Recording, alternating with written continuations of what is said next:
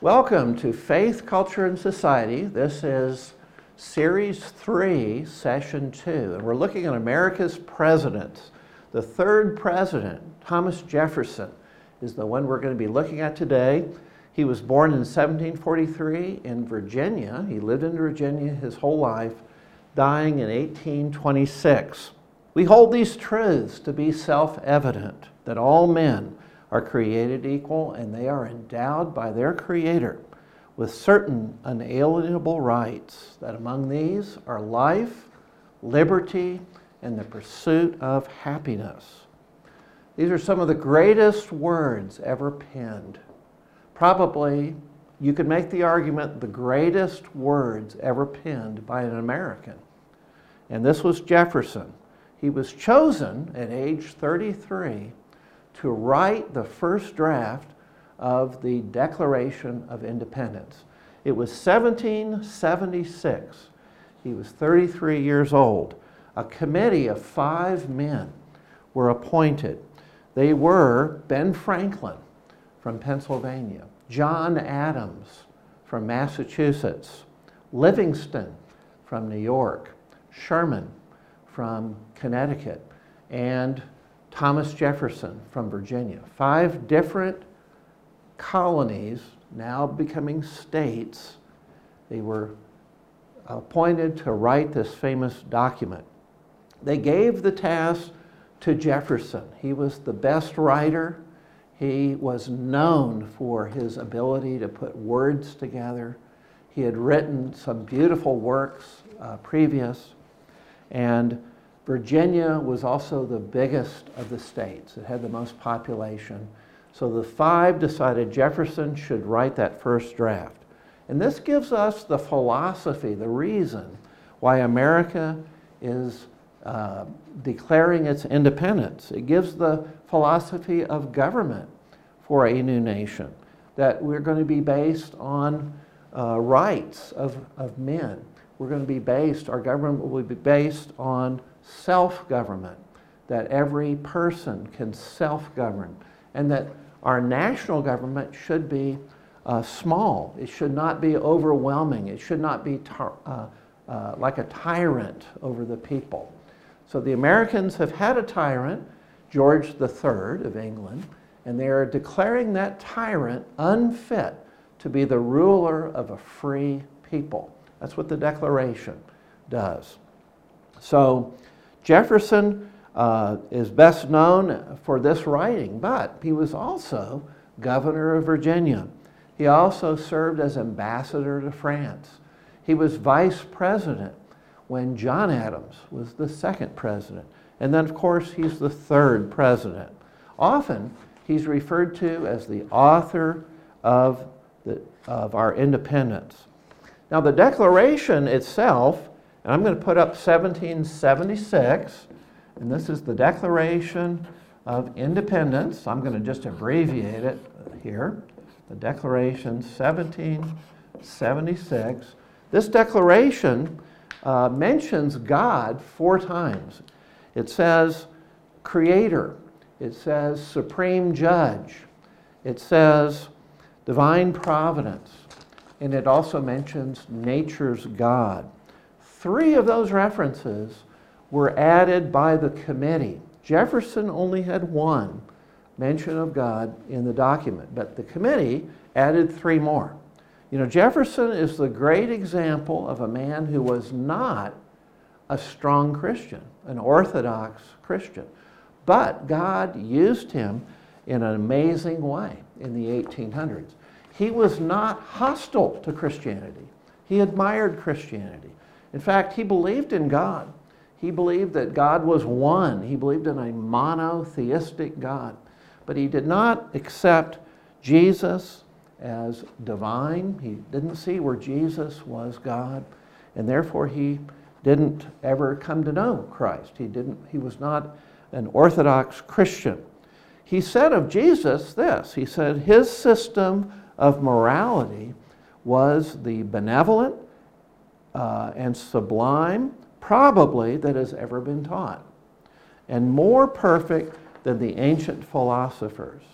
He continues, Jesus was the most innocent, the most benevolent, the most eloquent, and sublime character that ever has been exhibited to man. Dr. Benjamin Rush helped to persuade Jefferson that Christianity was a bulwark on which Republican government could rest.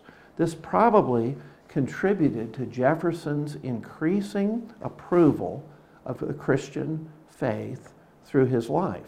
Shortly after becoming president, he said, quote, "The Christian religion, when divested of the rags in which the clergy have enveloped it, is a religion of all others most friendly to liberty, science, and the freest expressions of the human mind.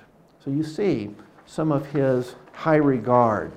Jefferson had great regard, great respect of the Christian faith. In fact, at the University of Virginia, which he founded, he founded that college. It was the first public university in the United States.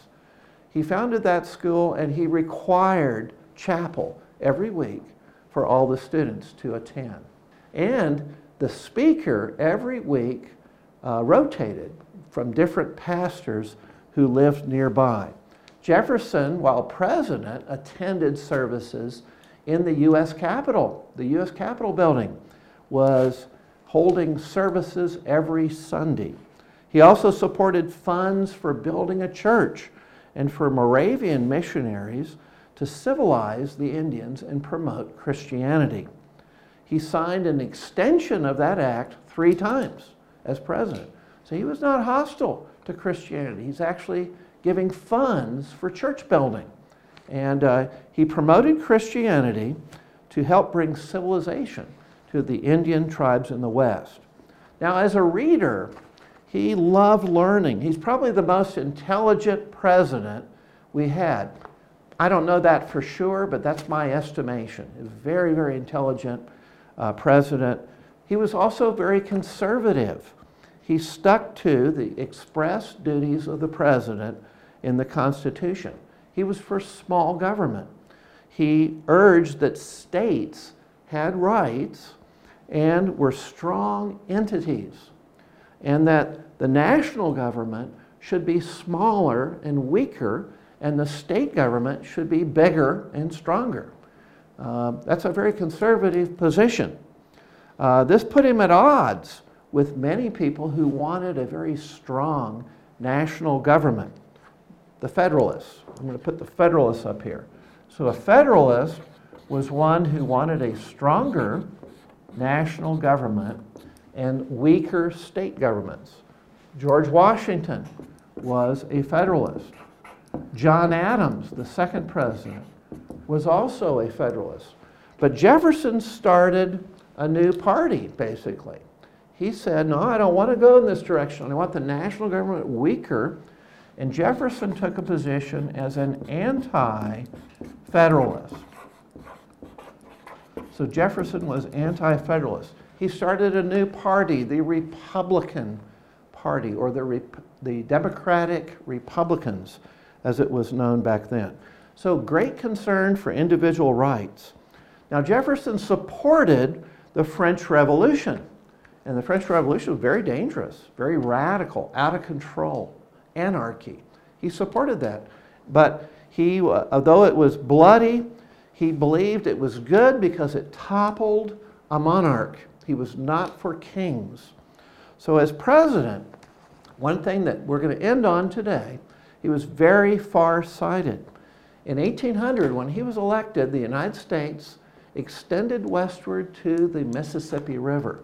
But he saw the key to American security and prosperity was to control the Mississippi River and especially New Orleans at the mouth of the Mississippi. So Napoleon Bonaparte, the French emperor, he's the one who took control of France through all the anarchy. Napoleon took control, Napoleon wanted to sell all of the land west of the Mississippi to the United States. He called it Louisiana. And Jefferson agreed. He, he saw an opportunity and he jumped at that opportunity and bought this huge amount of land for the United States. As it ended up, after he sent Lewis and Clark, the great expedition, to explore that whole area, he sent them, and when they returned, which was a very, very successful um, expedition, they found out that with all the land the United States purchased, it worked out to three cents an acre. One of the greatest bargains in American history. So Thomas Jefferson, very far-sighted. He wanted smaller government, but he also, when he saw opportunities, he stepped in and tried to expand America to stabilize and give security to the new nation. Thank you for listening. And we'll, I, I urge you to enjoy your study of American history.